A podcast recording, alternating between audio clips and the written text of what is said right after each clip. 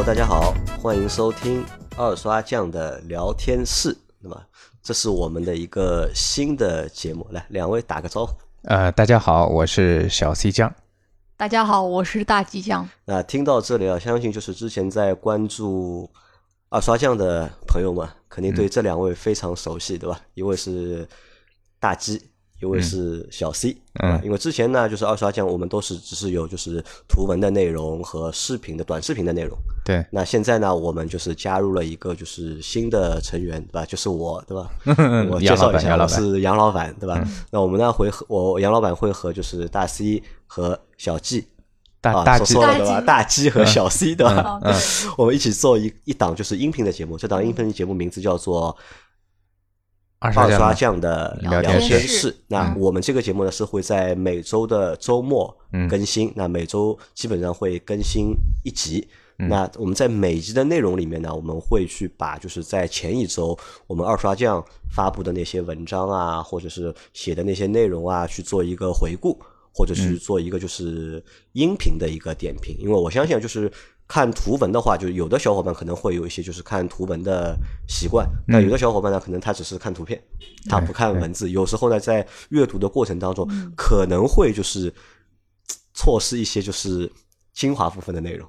那我们可以在就是音频的节目里面，我们去把这些就是我们写的之前写那些文章或者发的一些内容啊，再去点一下，或者再去总结一下。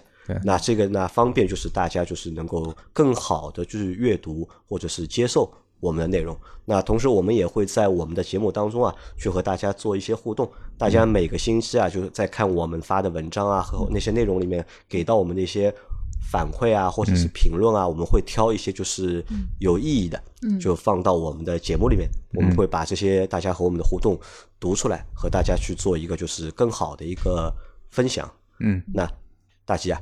就是你有什么话想说的吗？啊，今天是我们节目的第一集，对吧？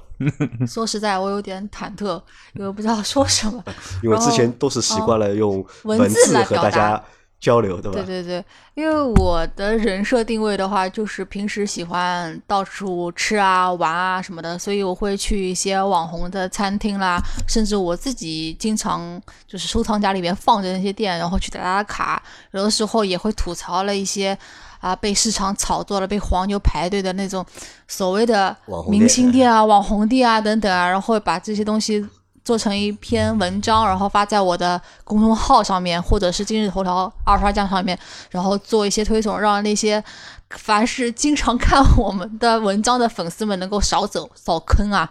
所以这这也是我们的一个定位了，就是我们会推荐给大家一些值得去吃的一些店呢，但是我们也会吐槽那些市场上那些伪，就是怎么说呢，就是一些。伪网红店啦，就比如说像之前在上海开了很多分店的广州的网红店，叫做那个点都德。那事实上真的有那么好吃吗？那有待考证啊。嗯，那小 C 呢？呃，我跟大吉酱不太一样，因为呃，之前做节目的时候，如果如果你有听到听到我的一些介绍的话，应该知道，就是我以前是做媒体老师的嘛，就就是汽车行业的，经常出差。那么我的一个爱好呢，一个就是喜欢旅游，第二个喜欢开车，第三个呢喜欢拍拍照，呃，就是拿着拿着大的照相机啊，就是到处去拍。那么通常情况下呢，我不太会喜欢拍自己，我喜欢拍风景、拍车、拍人。呃，反正大鸡酱呢也吐槽我很多次了，说我拿着相机拍车是拍的很牛逼的，但是呢，这个拍人，拍人的这个就拍的质量就很差了啊，我也不管，反正。呃，以前呢做图文嘛，就是写写文字、拍拍照，那我也蛮开心的。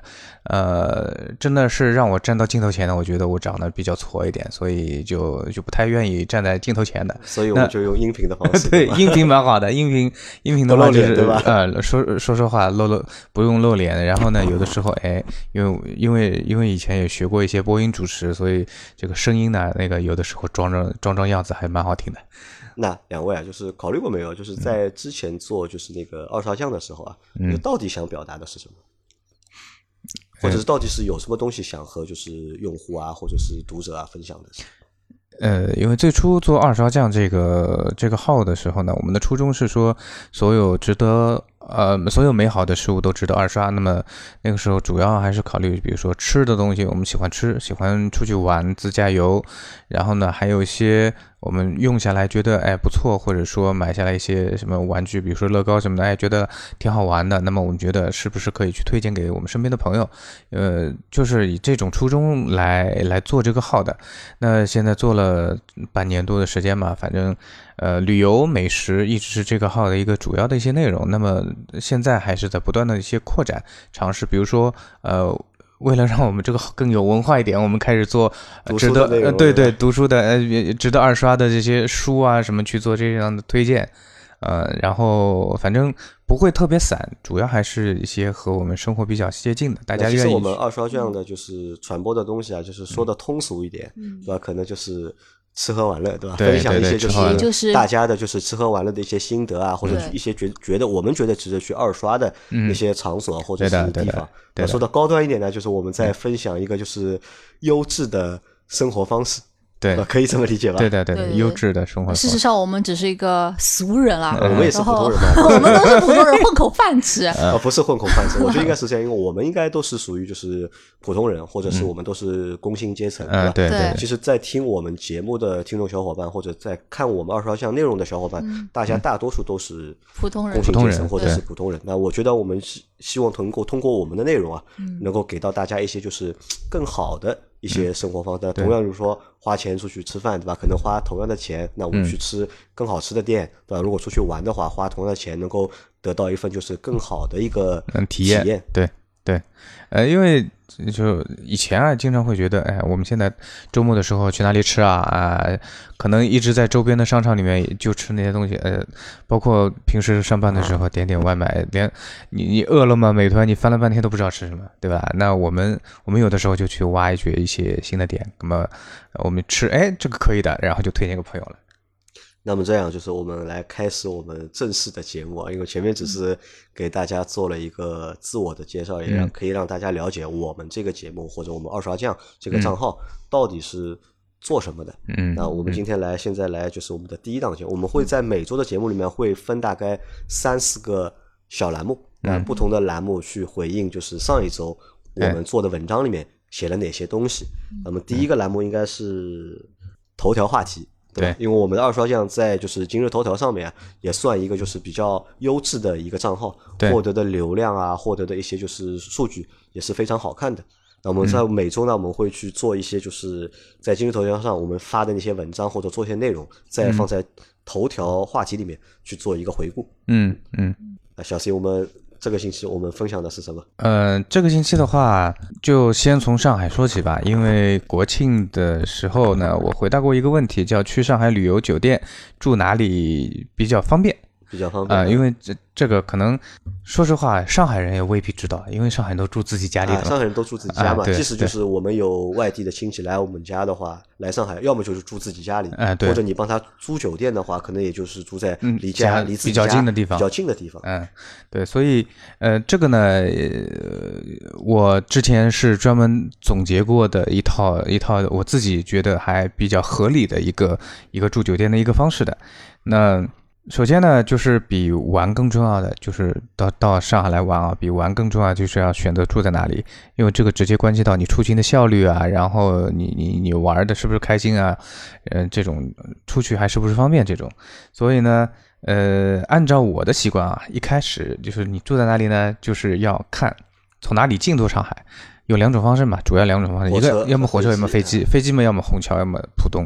那火车嘛，基本上现在就是在虹上海虹桥站，要么就是呃南站也有，南站也有，上海站也有，但比较少一点。所以呢，主要是有四个方向嘛，虹桥机场、浦东机场、虹桥呃上海站、上海南站四个方向。那其实说白了，就是从这个四个方向你落地的方向开始找。那总体上，我的建议是尽量选择轨道交通站点周边的一些酒店和民宿去住。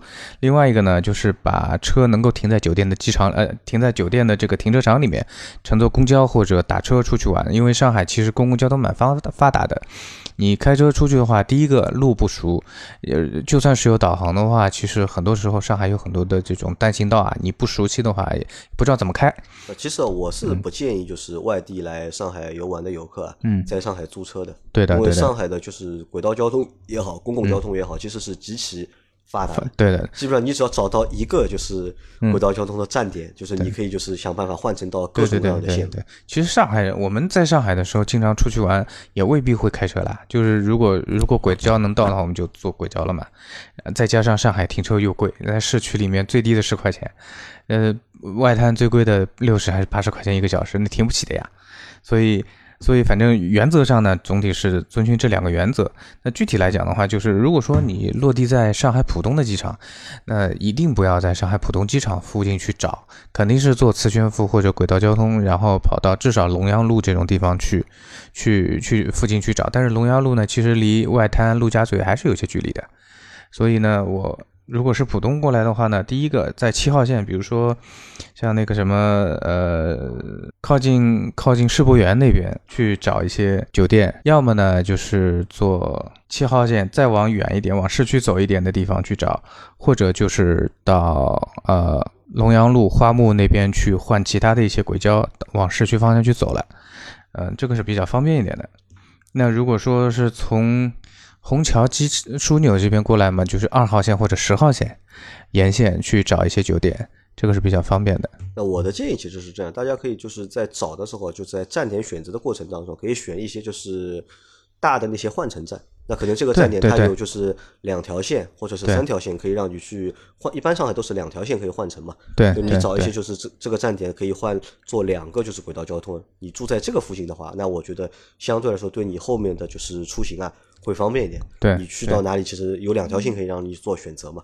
对，呃，相对来讲的话呢，因为二号线的话，它串的是这些热门的景点会比较多一点。呃，相对来讲，就是二号线的一些沿线，那各种档次的酒店都是有的。如果是土豪嘛，那就无所谓了，南京东路啊、陆家嘴啊，都可以去找那些几千块钱一个晚上的酒店。那像要找便宜点的嘛，就是像什么呃中山公园往西面走。那个天山啊，然后徐泾东啊，这些地方都是可以去找到的。因为其实我们到现在啊，我已经我已经分作为一个上海人，我已经分不清楚到底哪里是市区，哪里是郊区。就是我们已经很难去做这个就是判断了，已经对吧？对对对的。因为上海上海其实别看这个城市很大，然后路又很狭，但其实它的这个去中心化做的蛮好的。因为除了南京东路外滩这一块的话，每一个区基本上都是有一个中心的购物商圈的。呃，玩起来其实蛮蛮方便的。那说到这里啊，就是我有个问题问你，小 C 啊，嗯，你觉得就是在上海的话，到底是住酒店嗯有意思呢，还是去租民宿有意思？因为其实上海有很多民宿嘛。对的，对的，对的，对的。因为上海民宿的话，呃，比较有特点的其实是像那个田子坊附近。呃，那些老房子，老房子里面，因为你去田子坊附近的话，你会发现很多的年轻人会推着箱子进出，进出一些人从你身边经过，那这些人就会住在田子坊附近的一些民宿、民民居里面。呃，其他的地方其实民居也有，民宿民宿也有，但我觉得。特色就没那么鲜明啊！对，我觉得如果在上海，如果你要租民宿的话，那尽量就是租那些就是老房子，对吧？对的，感受一下。就而且这些老房子都在一些就是上海的一些就市中心，市中心或者它本来所处的那个段区位啊，都是属于比较不错的。你住在那个里面呢，我觉得就是可以感受一下，就是上海的这种就是。嗯，海派的这种感觉。那如果去租一个就是公寓啊什么的，那我觉得就是除非就是非常便宜，嗯对吧？那除了这个之外，我觉得就没有什么就是太大的一个意义了。就对，就普通的这种小区啊这种东西，我觉得来旅游住在那种地方就没这种感觉了。但整体我觉得就是上海的一个就是酒店的价格，好像要比我认为上海酒店要比就是广州啊、比北京啊，好像都要便宜一点，好像。比广州贵，但是比北京便宜。好像我觉得比北京也便宜，因为我经常出差嘛，我经常去北京出差。对比比北京便宜的。我去北京出差，我的标准就是三百块钱的，就是这种就是经济型的酒店。其实我后来我发现，我看了一下，就是北京的那种三百块的几乎很难找。对对。而且即使能够找到，都是大概就是至少是四环以外，对非常远，而且去住的话，就我觉得就是条件很差啊条件很差。但我嗯。看一下上海的有，因为有时候我带同事啊、客户啊，嗯。就是带他们去住那些上海那种就快捷酒店或者是比较廉价酒店，对可能你就两百多块钱，我觉得这个就房间就前段时间蛮干净蛮好了已经。啊、前段时间还有朋友那个到上海来做活动，然后还想还问我上海那个经济型的酒店有的，他给我一个预算范围，可能三百多到五百以下。然后呢，去要是在南京东路附近，哎，找一下还是有的，而且有些这个还是连锁的。然后呢，这个环境看起来还是不错的，五百以下的。所以我觉得上海的这个选择范围是蛮广的。所以我们还是希望就是广大的就是全国游客，就是嗯。有空的时候可以到上海来玩，嗯因为我觉得上海不但是就是交通比较便捷，然后其实它的一个住宿成本也比较低，对，然后在上海可以玩到的景点，可以去看的景点嗯。也是非常多的。嗯，对，这但但也话说回来，这个就我刚才讲的，如果说你是土豪的话，就是 外滩、南京东路啊，然后那个陆家嘴啊，那些两三千的也是有的，也是可以找到的。那然后其实不要觉得好像住在住在外滩有多么多么贵，因为像华尔道夫这种可能看起来相对贵一点，呃，也是有相对便宜的，两千左右的也能在外滩找到江景房的。好，那我们这个话题过，下一个话题嗯是什么？嗯，下一个的话题的话，我美洲拔草吗？美洲拔草吧。好，那大吉将来说一说。我就说一下，我上上上次跟呃小 C 呃去过很多次，然后吃了闭门羹的这一家店吧。又是一家新的网红店了。呃，一家算是网红吧，可能也有少部分人是不大清楚的。嗯、是一个在汝南街上面的有一家粤菜馆，叫做嗯喜悦八号，对吧，小西？嗯，对对对，我这个是有其实有一个背景在里面的，对吧？对对，这个背景让小 C 来补充一下。呃，是这样的，因为今年呃，二零一九年版的上海的米其林推荐呢，前段时间发布了发布了嘛。然后呢，其中其中这个三星的我们肯定是抢不到的，而且又贵。那么也然后翻了半天，发现咦，可以的啊，二零二零年版的米其林指南，那呃发布了。然后呢，这个这个二星里面呢有一家就叫这个喜悦喜悦八号，它是个粤菜馆。然后嗯，喜悦八号呢，之前我也听说过。然后它也不是第一次入榜，以前也入榜过。然后呢，它的评价是说价格还算还算可以的，人均嘛只有一两百块钱的，对算是高星级的米其林餐厅里面比较平价的。对，那我们就想去吃了呀。我们来先来讨论一个事情啊，就是嗯关于这个就是米其林的这个对对 对评，价啊，其实嗯说实话，就是这个东西到底靠谱不靠谱啊？呃，因为上海其实并没有那么多的就是米其林的就是餐厅嘛，然后我为什么特别要强调这一家的呢？因为他们家就是，呃，喜悦八号在上海不止一家分店，但是只有喜悦八号的那个汝南街总店这块儿是参与米其林评级的，而且是他们评上了，对吧？对，而且是他们的某一个菜品，是他们那个星级叉烧是入围他们米其林二星的那个标准的。然后其实米其林在上海是非常常见的，然后很常见吧。很嗯、是被外面人炒作了，包括之前出过事儿的，就是今年上半年好像出事儿的俄俄夫人吧，号称什么米其林一星，然后被消费者举报说他是做虚假广告，就是打着米其林的牌子，然后事实上他的那个菜品并不是米其林的标准。那之前的话，大吉酱做了一些小小的功课啊，米其林它主要的评级标准来源于主要的来源于两块儿，一块儿就是它的摆盘。摆盘，摆盘，嗯，摆盘，然后第二个就是它的出品的质量的稳定性，是它一个主要的一个评级的一个方向。那这家店呢，它牛是牛的嘞，就是打双引号的，就是 就是我因为去了好几次，在他们店，然后吃的都是晚市，呃，是五点钟开门的一家店，然后每次都吃不到。然后回头后来去了两三次之后呢，后来了解一下情况，就是他们那些老板是香港人，然后每次呢只是会在开门的第一批的客人做完一批叉烧之后，就不会再做第二批了。一个就是得奖的一个菜品，嗯对的就是对对比较就是拿得出手的一个菜品是，对的，就就是是它。量供应，对吧？或者是限量最出名限量的的就是那块叉烧。所以我在想啊，以米其林的评价标准之一嘛，就是菜品的稳定性，对吧？你每每天限量这么限，那菜品当然是稳定的了。有做的少嘛？那做的少嘛，然后又饥饿营销了一下，那对于我这个吃货来说，那我肯定不服的呀，我肯定要吃到你的了。所以上一次我就是跟我的朋友，我的闺蜜，就是呃，她五点钟开门嘛，五点五点钟之前去她门口堵着，然后发现堵她门的也不止我一个，好多人去。那么。等五点钟开门之前呢拿到号，那么我想五点钟开张之后就可以放我们进去了。那他说对不起，你要等我们五点钟开始叫号，再一个个进去。那 OK，我们拿了号，然后乖乖在门口等着，然后等五点钟他一个叫我们进去。五点半好不容易进去，他夸张是夸张到五点半进去了，我们肯定是第一个去叫我们，就好不容易吃到的那个星级叉烧了，给我满上。那我我怎么知道他是不是米其林骗子，对不对？所以我肯定先先叫一份，对不对？然后到五点三刻的时候，想叫第二份，我想叫第二份的时候，牛逼的那那那个那个餐馆的人说今天已经卖完了，没有了。那我觉得，哎，这个事儿牛逼啊，可牛逼了，就这么没了。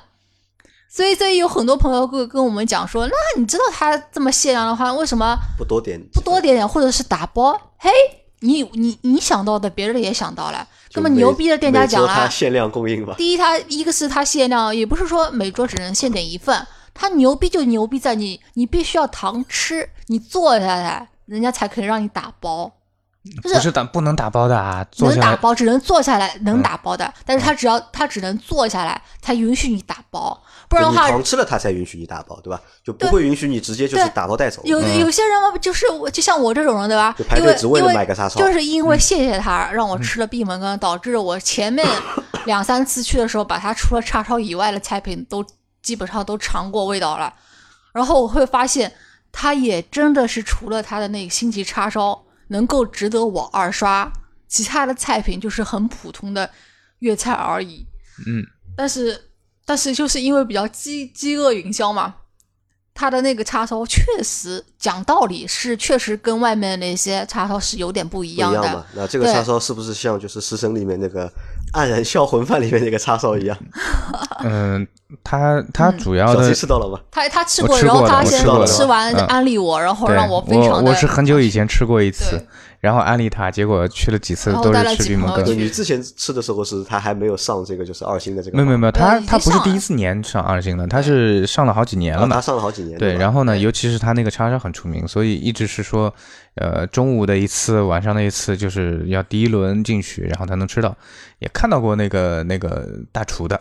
那之前你以前在吃的时候，就排队的人有那么多吗？有有，中午哪怕是中午工作日的中午，也会有人排队的。那个是什么时候还记得吗？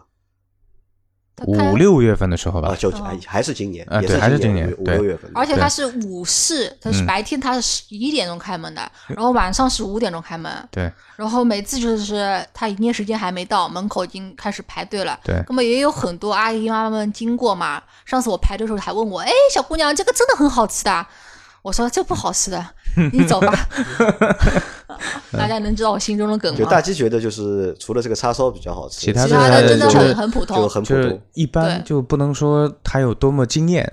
对，当然当然，因为它那个餐馆的这个定位放在这里，所以它呢在食材的用料上面还是 OK 的。对，就包括你吃它那个豉油鸡也好，包括它吃那个烧肉也好，它用的这个材料还是可以的。那贵不贵？人均？人均两百左右吧，就人均两百，那是其实也蛮贵的。而且大家猜猜看，这一份星级叉烧多少钱？多少钱？也就五十八还是三十八？五十八，五十八。那作为米其林的二星标准的菜品，它卖五十八的价格，其实还是比较平价的。嗯，你要知道，现在外外面市场上还有很多的，就是像玉宝轩啊，对吧？也是也是米其林的。对，这个米其林二星今年发布的里面。除了喜悦八号呢，就是什么玉宝轩啦、极品轩啦、乔尔卢布松美食坊啦、新荣记啦，还有还有雍福雍福会也是二星的。对，那一听就是其他的全都至少四五百那种的。四五百，那这个人均才一两百，对吧？还是比较如果如果只是点一个叉烧，再点一个什么蔬菜，点两碗饭，那就一个人可能也就不到一百块钱。对。就如果说。如果说大家如果想去吃的话，就像大吉酱我学习啊，可以去堵个门啊。嗯，早点时间上我再报一下啊，就是白天的话十一点钟，然后晚上的话是五点钟。然后在这之前，如果你叫号的话，你是能吃上的，百分之八十能吃上的。可如果说你在他的营业时间之前后。过去的话，那你就别吃了，你是吃不到他的那个星级叉烧的。而且他因为只有在汝南街总店这家店是星这个叉烧是呃入围它的评级标准的，其他的一些分店。就质量上是不会保证的。我觉得你们可以就是下去也是下周也去再拔拔草，到他的其他分店尝一下他这个叉烧，对对，看一下他这个叉烧是不是限量供应，然后看一下这个叉烧的味道和总店的味道有没有区别或者是不一样的地方。对，因为其他的店是大厨不去的，因为有那次我们去那边吃的时候没吃到嘛，但是看到那个大厨了，后来也问了，说也就中午晚上烧两次，烧两次就不烧了。对。因为现在米其林，你说每年都公布这些榜单，有些是不是真的？有些是因为因为米其林就像，因为我做市，我之前的节目也有聊过大吉酱，我是做市场出身的嘛。我们知道所有外包装能看消费者能看到的东西，其实有些是可以花钱买的。那到底这个奖是买来的，买来的还是通过什么方式操作回来的？还是真的是？那说到这里啊，就是菜品标准。嗯，说到这里，我们可以讨论一件事情，就是我们一般在就是吃饭的时候，大家可能会用一个。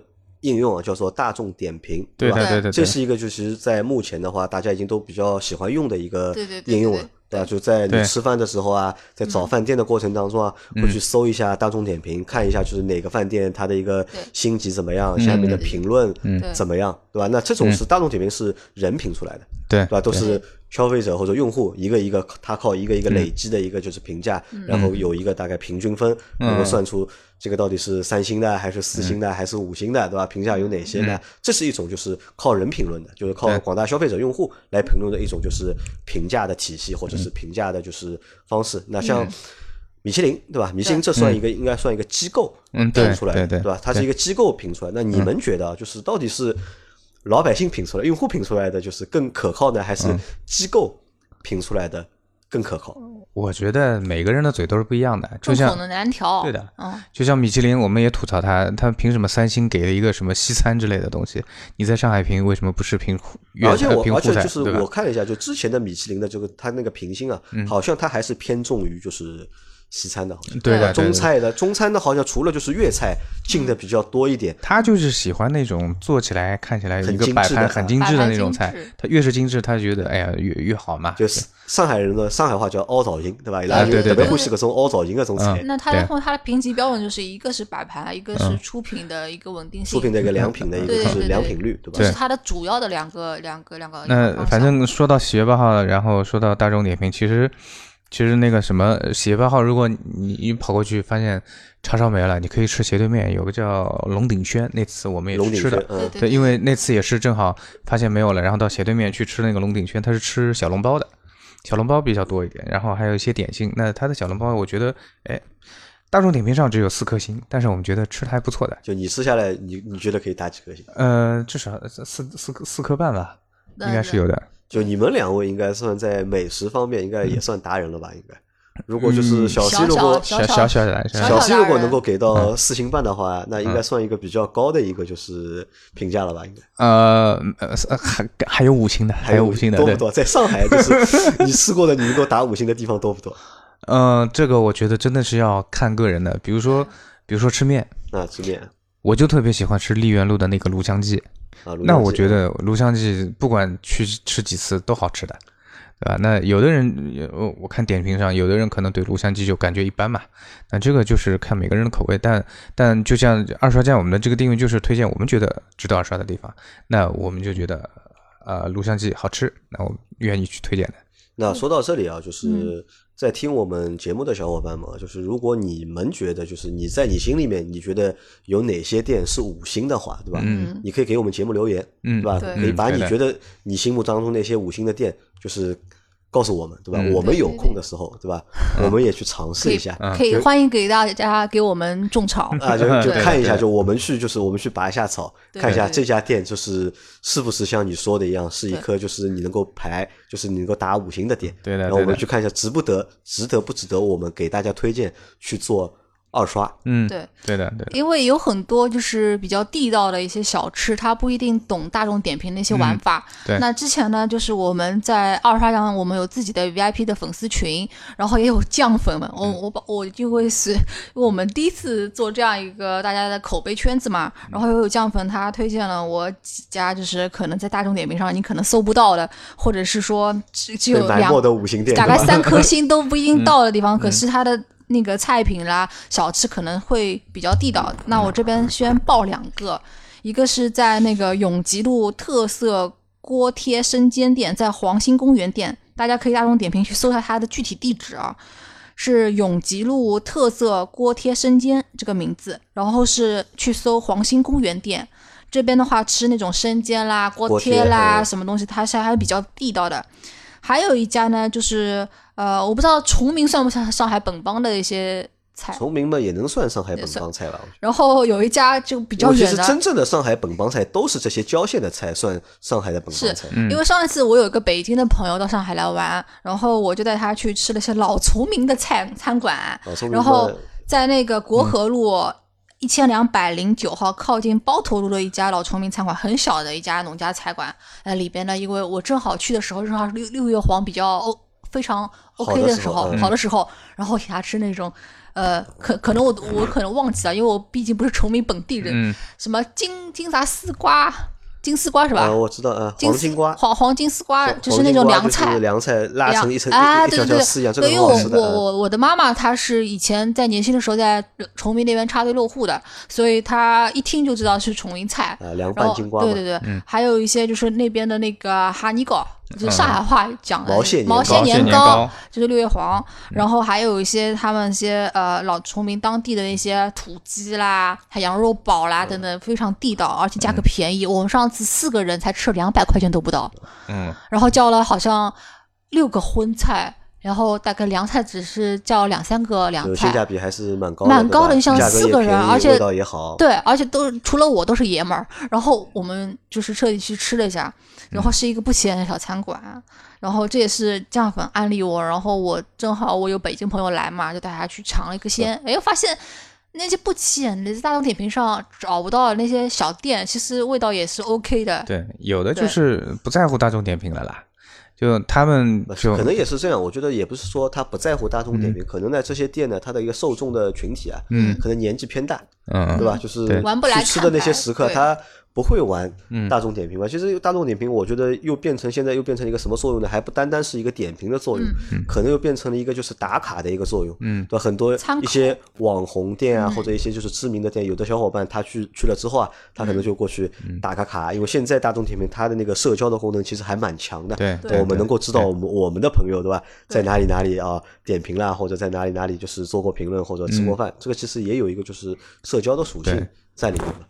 那说到这里啊，就我看了就是你们前上上两周的文章里面有一篇是说到那个你们去了那个对吧？去了就是上瘾啊，上水一上海产水产市场对吧？对这个店其实也是之前好像一下有一段时间啊，就是知名度蛮高的，网上就是写他们的文章啊，对，还蛮多的嘛。抖音啦，各种发啊，因为那个时候嗯就是我、我老婆也和我说嘛，就是我们找个时间就是去尝试一下嘛。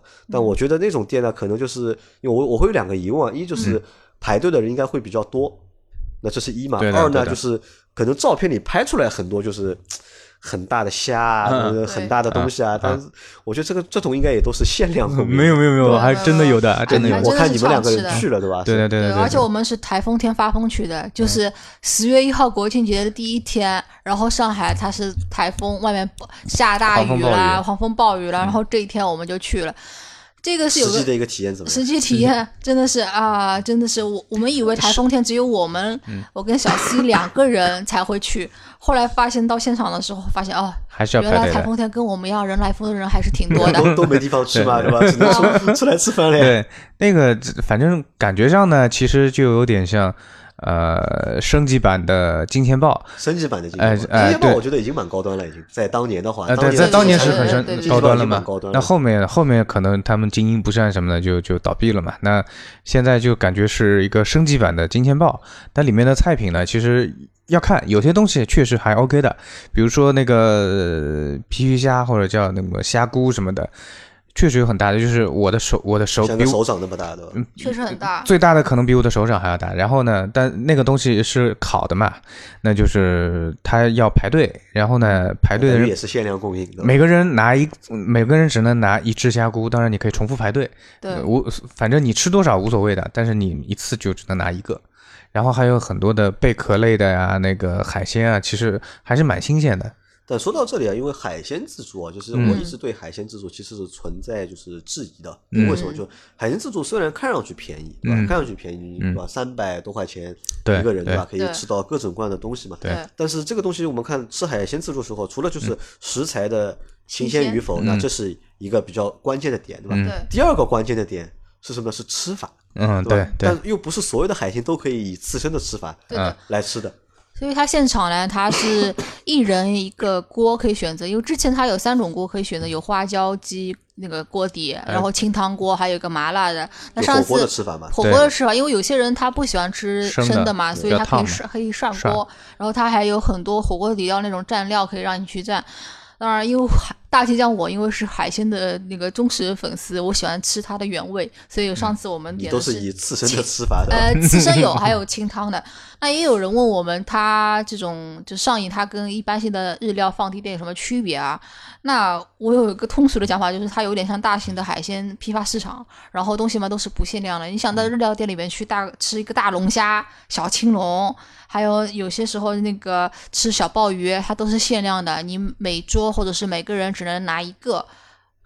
也或者是一到两个，如果两个人的话，那他这边的话就是无限量。那除了刚刚小 C 酱讲的，它那个皮皮虾，它是要，因为它比较大嘛，肯定要限量，所以它是限量的意思，它不是让你每个人只拿一个，就是它要排队要排队，排队反复排。所以呢，就就是他要烤，他烤一批发一批，烤对一批发一批。对对所以呢，我们建议就是要吃到所有东西的，就是朋友们呢，最好就是先冲进去，先派一个人专门去排队拿皮皮虾，然后呢，其他人呢可以拿其他的一些呃海鲜啊，像大的牡丹虾真的很大，还有一个是什么虾类啦、贝壳类啦，还有各种水果，你能爆得出来的水果那边都有。种类非常很全，就是它的？菜品多就是，你们两个人上次吃的可以吃回本的呀，可以因为吃回本我觉得吃回本，可以我觉得完全可以，所有只要只要你的胃 OK，我觉得是这样的，嗯就是因为我们运气好就好在我们那天去的时候狂风暴雨，有台风，然后很多人可能国庆的时候第一天都出去玩了嘛，所以人相对少一点。那那天我们去那边挑海鲜的时候，其实那边人很少了，小青龙敞开了龙虾拿，随便拿。没有人排队的，敞开来拿。我们吃了好几只小青龙，小青龙怎么做呢？放火锅就是生的呀，生的做刺身当刺身吃或者放到火锅里。那个，他当没有，帮你它就是一只一只青龙，小青龙切好，把哦它一切二，嗯然后你就拿着小盘子拿走就可以了。对，还有个，因为上一次因为也是因为台风天的关系，所以龙虾也是不需要排队的。嗯当时我是看着别人边上的那个小青龙？去拿的是，小龙虾还是大龙虾？大的大龙虾，波士顿大龙虾，哦，非常大波士顿龙。虾。嗯，对，大龙虾，然后那边就是那个切切菜的师傅说：“小姑娘，这个贵，我帮你切一点。”就是就是台风天，就是就是因为因为没有人排队嘛，嗯导致他这东西就是送不出去了。对的。对然后那那那次就猛拿了好多这些嗯后面在人少的情况下对，因为后面后面挑这些贵的食材是可以吃回本的，吃回？后面本是后面几天就是大鸡酱的闺蜜，嗯，家里一家人去吃的，然后就10月4号的时候。说人特别多，然后小青龙那边就排队，排青龙啊，排排排嗯排一塌糊涂。嗯然后然后他在我们的江粉群里面就也吐槽过，谁说你们随便拿的，我们都排队，还好有好心的厨师帮我们留了两个。哎呦喂，这个我跟小飞酱心里面就偷着乐嘞。嗯嗯你们也选个恶劣天气去，保证没人帮你们抢。一开始我们哦还不，嗯，因为第一次去吃，然后呢还不是特别熟，嗯还去拿了几只螃蟹，就蒸的那个蒸的大闸蟹大闸蟹，对，然后呢这个不合，算太慢，这个时间太慢这个不不不，浪费时间。对对对对对，还有点评上面什么，就是大众点评上它不是有一个推荐菜嘛？我看排名满前面的那个鹅肝，嗯，鹅哦，这个是真的是很一般。嗯也就是说，你在日料店看，就是吃惯了那种，比如说三文鱼啦、北极贝啊这种，还有海胆啦，像那种还有鹅肝啦这种东西。那在上影这边的话，我建议你不要吃，不要吃，因为它新鲜度肯定跟不上。上瘾的话，你可以吃的就是那种大龙虾、小青龙了，还有贝类的，它就是很很很多种贝类挑贵的。选，对吧？对，挑贵然后，然后它又又贵又吃不饱的选。又贵又吃不饱，然后它的一个种类繁多，嗯，然后它的水果也非常多，敞开吃。但是它比较恶心的是，它九点半就收摊了，就是说你他是一个人是可以吃多久啊？嗯，它没有时间限不限没有时间制，时间嘛？嗯，不限时间。然后我上次还还特地呃，这个还可以的，特地总结了一下，就是如果要去的话，你怎么去会比较好？比如说你，因为我们几次去都是吃过闭门羹的，都是晚餐时间段过去吃的嘛，所以我觉得就是最好的方式就是在你五点钟之前先打电话预约。他可以接打电话受电话预约，他可以嗯电话预约，但是电电话预约就是打过去之后，他现场自己帮你取号，但是不是说你电话预约了，你去了就马上就能吃了，而是你电话预约取号完毕之后，他七点钟才开始叫号。那上一次因为那他是七点才开始营业嘛？不是，他是五点多就营业，但是有很多就的叫号是你电话就是预约号的话，就是要到七点才开始叫，对吧？对的。然后那个时候已经是第二批了，就是我们已经晚了。那么第二批进来的时候呢，其实有很多的菜品呢，大的都被人家拿掉了拿拿差不多了。那因为我是台风天的关系，所以也是比较幸运，在七点半之前，就是他七点钟开始叫号嘛，五点钟之前我打电话预约的嘛，然后七点半左右的时候，其实我们已经可以进去吃了但。是你七点进去，他九点就结束了，对吧？其实九点半，九点半就时间也就两个半小时。对，然后九点半他就收摊了，不让你了，然后让你赶紧什么要拿的东西赶紧拿了。所以策略很重要，同学们，要早就是点去对吧早点去，然后要拿东西的顺序很讲究。你要拿虾锅，OK，冲进去的时候要派一个小伙伴，你要吃多一点嘛，专门派这个小伙伴去排队。他就反复排队拿下排队拿虾锅，然后你可以拿其他的菜品，像牡丹虾啦，还有还有还有厦门的特产土笋炖，它那边也有。你可以拿这些看不到的那些，外面还有各种呃，像那个东星斑，呃，各种各种各种，就是吃就是比较罕见的和就是饭桌上不常见的一些鱼类、刺身，还有海参的各种种类，它那边都能吃得到，啊、包括一些其他的一些海海产品。然后因为节假日的关系，所以它晚市它还会再更贵一点，三百八十八个一个人。然后这是我们在国庆节的时候去的，一般性晚市要比它的午市要贵一点，但是价格还也是就是在三百五上下。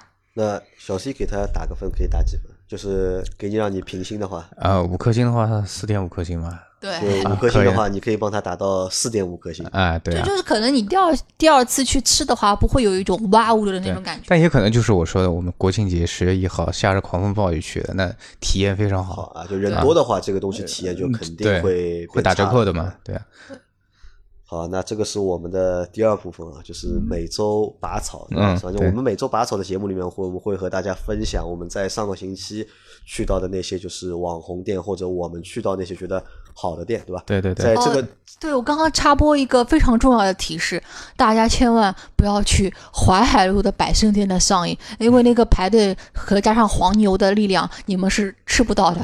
所以说 建议你们这个店也有黄牛排队嘛？有有有有非常大量的一，个一个号卖多少钱？我这个还不知道啦，回头我打听一下。也这个也有黄牛排队，有有黄牛排队淮海，店排队排的真的很非常厉害，。甚至有一次他们的公众号就发出来一个通告，什么打击黄牛，什么什么拒绝黄牛，什么恶意嗯排队什么的，就是商家已经打出这个口号了。然后我们几次后来吃上的是那个他们今年新开的徐汇汇景店，这个排队情况会较好一点，但是还是要排队。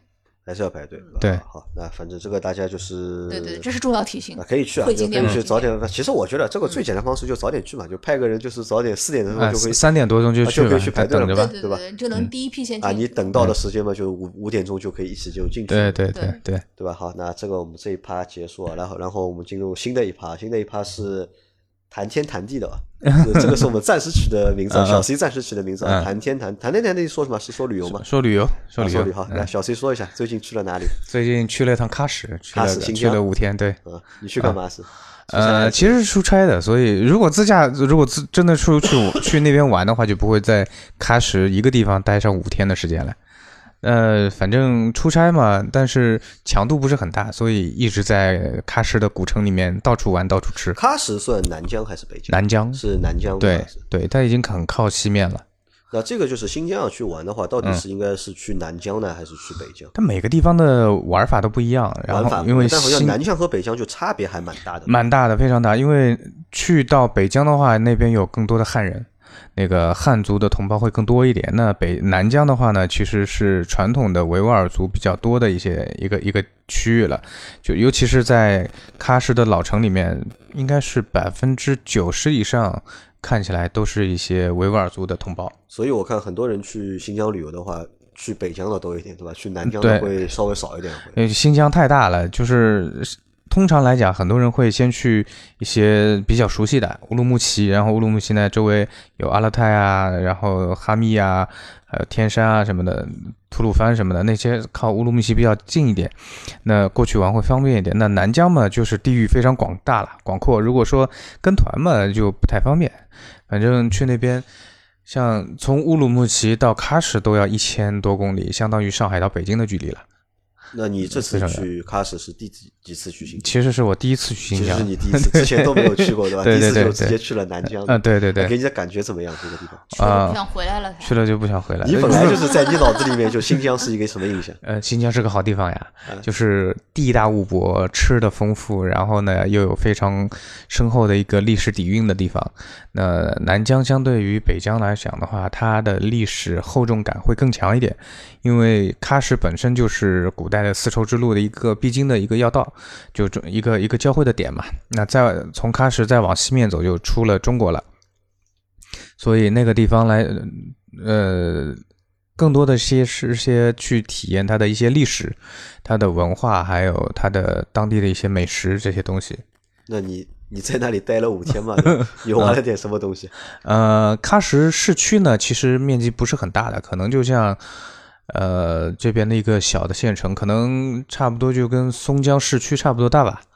然后呢，古城是每个人游客去都会玩的，古城就是新喀什当地维族人住的地方，它主要都是一些步行街，走在里面。它这个古城和我们就其他的那些景点那种古城一样吗？呃什么凤凰古城啊？嗯，不一样，不一样。样，因为凤凰古城也好，还是或者说乌镇啊这些地方，它的商业化开发实在是太，基本上都已经开发完了。然后呢，喀什古城是当地居民住在里面的，就很原生态的，对吧？很原生态的，居民就住在里面，在里面上学，在里面这个生活的。然后主要呢就是几几条步行街，那步行街两边呢就是到差不多中午的时候会出摊，因为那边的虽然说都是北京时间啊，但是他们的整个作息是比我们上海这里要晚两个小时的，差不多就是到中午十二点，北京时间十二点的时候，他们才陆续的开始出摊出些东西，因为对他们来讲就上午十点左右嘛，然后到了下午四五点的时候，夜市才慢慢的摆起来，那五点以后夜市摊才多起来的。他们那边的夜生活可以持续到晚上十一二点，凌晨一两点。因为他们那里是天黑的晚啊，对对对，天黑因为了晚，下班有也比较晚，下下班比较晚，七八点或者八九点才下班。五六点吧，五六点下班五六点下班，开始开始进入他们那边的晚高峰，然后呢，就在那边，反正天天就换，每一顿都在吃羊肉，吃烤包子，吃馕，吃那个、呃、羊肉串、羊汤、鸽子，各种吃。作为一个上海人，跑去那里嗯就是在饮食上面习惯嘛。我是蛮习惯的，吃的便秘，没有，小 C 酱天天很恶劣的把那些图片啦、美食半夜啦里、发给你烤包子啦啊，特别是半夜三更啦，哦发给我微信上。吃了。哇，吃的他做梦都吃到，啊？对对对，顺便说一下，顺便说一下那个，还有羊肉啦，勾引我，在上海吃不着。那个那什么，顺便顺便说到这里，顺便说一下，就是去吃的时候啊，因为我们的一个同事呢，他本身也是个吃货，然后呢，他就给我们推荐了上海这边的一家新疆菜馆，也是在味道的还原度很高，对吧？呃，对，味道还原，而且说这边的那个烤包子也很好吃的，呃，就是在斜土路鲁班路的路口有一家新疆菜馆，大家可以去找一找那个地方。呃，但是可能说那边的服务态度一般。我知道哪家了，嗯这家在叫麦迪娜餐厅。对对对，在鲁。班路三百五十一号，因为当小 C 就让他火速安利我的时候，我就火速搜了一下大众点评，然后火速收藏了一下，然后等着我下次亲测之后再告诉大家好不好吃啊。叫麦麦迪娜娜餐厅，麦就是麦子的麦，迪就是迪士尼的迪，娜，就是谢娜的娜，麦迪娜餐厅在那个鲁班路这边的。那在喀什就是他那个东西卖的贵不贵？你吃饭非常便宜，非常便宜。它就算是说呃可能烤包子卖多少钱？呃，它就算是对本地人和游客有区别对待，对我我们来讲就是两块钱一个烤包子两块钱一个烤包啊，很便宜了。然后羊肉串嘛也就很便宜的，就一两块钱一串的那种一。两块钱一串。对对但是如果你买一串两串，我估计别人也不卖给你的。卖的卖的卖，他那个羊肉串也蛮大的，不是我们这边的什么钢丝小串这种很小的。就很大一串才对一两块钱。对嗯然后最后就是临走前，我们去大巴扎去去想去采购一些东西的时候，那边意外碰到了一家当地的吃羊肉泡馕的一家店，他在点评上面好像是刚刚被一个人上传上去搜录进去，也没有评级啊什么的，非常非常好吃。就是现切的羊肉，然后泡在羊肉汤里的馕呢，也是泡在羊肉汤里的，就所以吃的时候是软软的，不是那种很硬的馕。就一盘小盘的就二十五块钱，三大块羊肉一个馕，大盘的也就四十块钱。后来我们三个人点了两盘羊肉泡馕，还有一个烤鸡和馕，就三个人就八十五块钱，吃的很满足，吃的很饱，对吧？很满足，很满足。就是肉，反正是新疆的一个特色嘛，就是对羊羊肉是它的一个很大的一个特色。对，应该新疆还有水果吧？应该有水果你那个时候去的那个，就你是十月份去的，嗯，就是前天刚刚回来，前天刚刚回来，对十月份去，现在那里有什么水果？水果哈密瓜哈密瓜、西瓜、石呃石榴，然后水果很多，葡萄。葡萄就算是有些过季了，但是呢，它那边的葡萄不管是新鲜的还是葡萄干都特别好吃。就哈密瓜到底怎么样？因为我其实说实话，就很多就是我们在上海的小伙伴，很甜我们可能从小到大吃哈密瓜，但我们可能从来没有吃到过嗯 正宗的，就是嗯，哈密瓜。好吃，太好吃了，太好吃了。相反，就是因为呃我我去的第一天就去他们那个步行街上去买水果吃嘛，就这么一碗那个西瓜和哈密瓜混合的混在一块切好的，切好切块的，一碗才七块钱。七块钱，嗯七块钱，然后量比上海这边十几就是水果摊十几块钱的那种还要多。它的那个哈密瓜非常甜，反倒是西瓜，我觉得没有我想的那么好吃。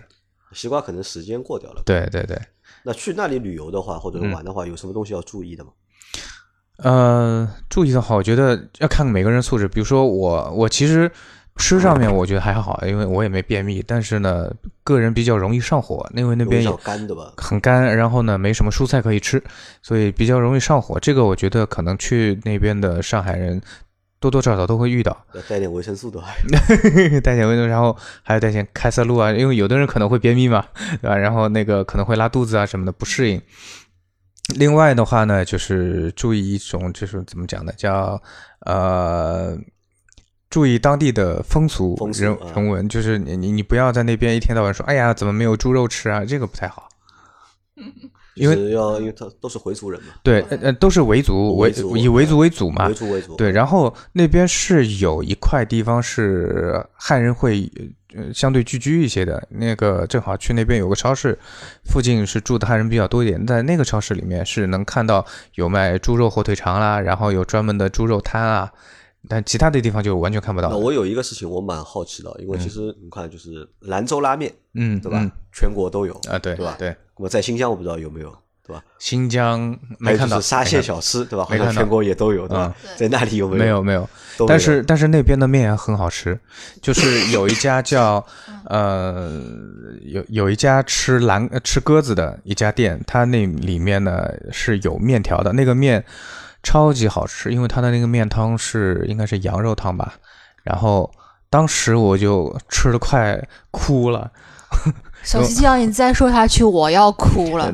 呃，没有一万字的攻略，在二花样的公众号上帮我把喀什的美食攻略写的细、写的完整，你别要出这个门了啊！啊，呃，我我推荐一下，大家可以留意一下，就是在喀什古城边上有一家叫凯迈尔丁蓝鸽子店，鸽子这个是不是飞的那个，就是就是飞的鸽子新。疆人吃鸽子。啊，新疆人鸽子，它喀什那边鸽子，嗯，吃鸽子是他们当地的一个特色，哎，怎么吃啊？这个鸽子是烤的是乳鸽蒸蒸，真的就是就是像那个其实和粤菜的里面的那个蒸的那个鸽子汤一样的，就是鸽子汤，然后鸽子就放在里面煮的嘛，那个鸽子很烂，但就是不光是鸽子好吃，然后就是那个面也好吃，面很软，然后又特别鲜。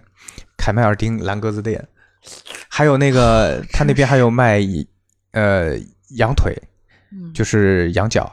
那个羊角也煮的特别特别烂，然后呢，那家店可能还是当地最有名的，就是那边的蓝鸽，就是吃鸽子店的特别多，它可能是最有名的一家。我们去的时候还排队的，就全都是人，全都是人。排多久啊？那个倒是很快，因为他是坐下来，然后你才点单，也是坐下来才能点单。那个就是新疆人，看上去嗯凶不凶啊？或者是有？哎有没有切糕卖啊？切糕，切糕也有啊，切糕也可以去买啊。呃，没有没有没有没有，因为吃来不及吃嘛。切糕对，而且切糕嘛，大家也知道，就是比较甜的，我可能。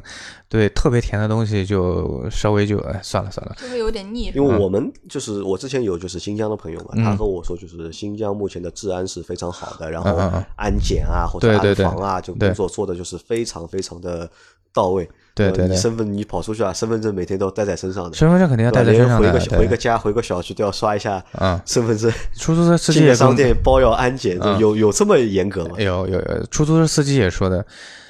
现在全国最安全的地方就是南疆这个地方了，就是进出所有的商场，进商场你要过安检的，就所有的包你都要过机器的，然后呢过地下通道，然后有安检，然后呢进步行街有安检，反正进任何的地方都是有安检的。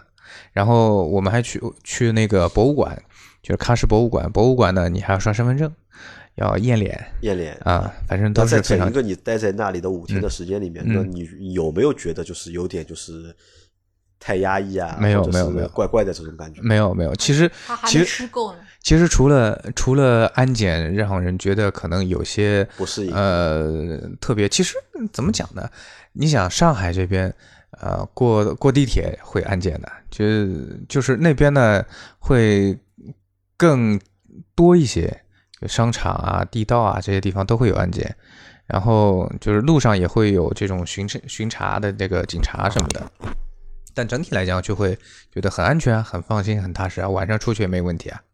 啊，好，那这个是我们的就是谈天谈地，对吧？这个栏目就是也结束了啊。现在看一下五十六分钟，那差不多。我们的节目一般就是每期会在一个小时嗯左右。那这个应该就算我们的第一期了，那我们的节目也就正式开张了。那我们希望就是我们所有的就是二刷酱的，就是粉丝们或者是读者们，对吧？能够来听我们的这个节目，而且就说实话，这个节目其实也是我们做给我们二刷酱的，就是用户们嗯听的一个节目。因为我之前说了嘛，可能看文字啊，可能会觉得有点累呢。那我们就是找一个就是。新鲜一点的一个方式吧，就是音频，我觉得现在也算一个蛮流行的或者蛮新鲜的一个就是传播的一个方式。大家也可以通过就是公众号或者去喜马拉雅就找到我们二刷酱的聊天室，可以订阅这个节目来听。那同时呢，就是我们这个节目也可以作为一个和大家互动的一个工具吧。就是你们在就是我们的文章下面给到我们的评论也好，给到我们的留言也好，或者我们会。不定期的抛出一些互动的选项，对吧？你参加了之后，我们都会在我们的就是节目里面去把它就是读出来，或者和大家去做一些沟通，或者是和大家做一些互动。那关于我们前面节目里面说到的所有的东西啊，或者包括就是我们在平时的就是二刷酱的，就是那些文章里面，大家如果有什么问题想问的，对吧？那么也可以就是留言给我们，那我们也会在节目里面给大家做一个解答。那这个节目应该是我，因为应该是我们的第一期嘛，其实我们也没有经验，不知道这个节目到底应该是怎么做，所以我们也会希望，我们也希望大家能够给我们一些就是建议和意见，让这个就是每周一期的二刷酱聊天室成为就是我们二刷酱所有粉丝们就是在双休日能够放松一下、放松一下的一个就是小的内容或者是小的节目吧。那反正如果说听周末听完了我们节目，然后回头就开着车去找我们推荐那些店的话，我们觉得很开心，会很开心，对吧？但万一他们吃了吃下来觉得不好吃怎么办？也也欢迎吐槽，欢迎欢迎吐槽，欢迎吐槽，因为我们二号酱的它的座右铭就是你高兴的就关注，嗯，然后不高兴的话你也可以刷走，对对。做自己看心情，就是二刷酱的愿景啊。但我们反正也是，我们也欢迎吐槽，就是我们也希望就是有不同的声音去和我们交流，对吧？特别是在一些就是好吃的、好玩的这些东西上面，就是如果你有不同的和我们不同意见的话，也希望你能和我们就是。交流一下，对吧？我们来看一下到底问题是出在哪里。嗯，对。然后首先一定要是你自己去吃过一次，去过一次，人云亦云的这种，对吧？对。然后要自己亲测一次，然后你觉得好的，你可以拿来分享，然后我们也可以去做尝试。然后如果你觉得有一些地方也是个坑子，那欢迎你也去曝光一下，让我们大家我们哎，对，让我们少走坑。嗯。因为二少阳它其实是一个素人发起的这样一个平台，然后我们也欢迎更多的二刷匠们能够加入。我们关注我们，那我们第一期的节目就到这里，感谢大家的收听，好，谢谢大家，谢谢大家。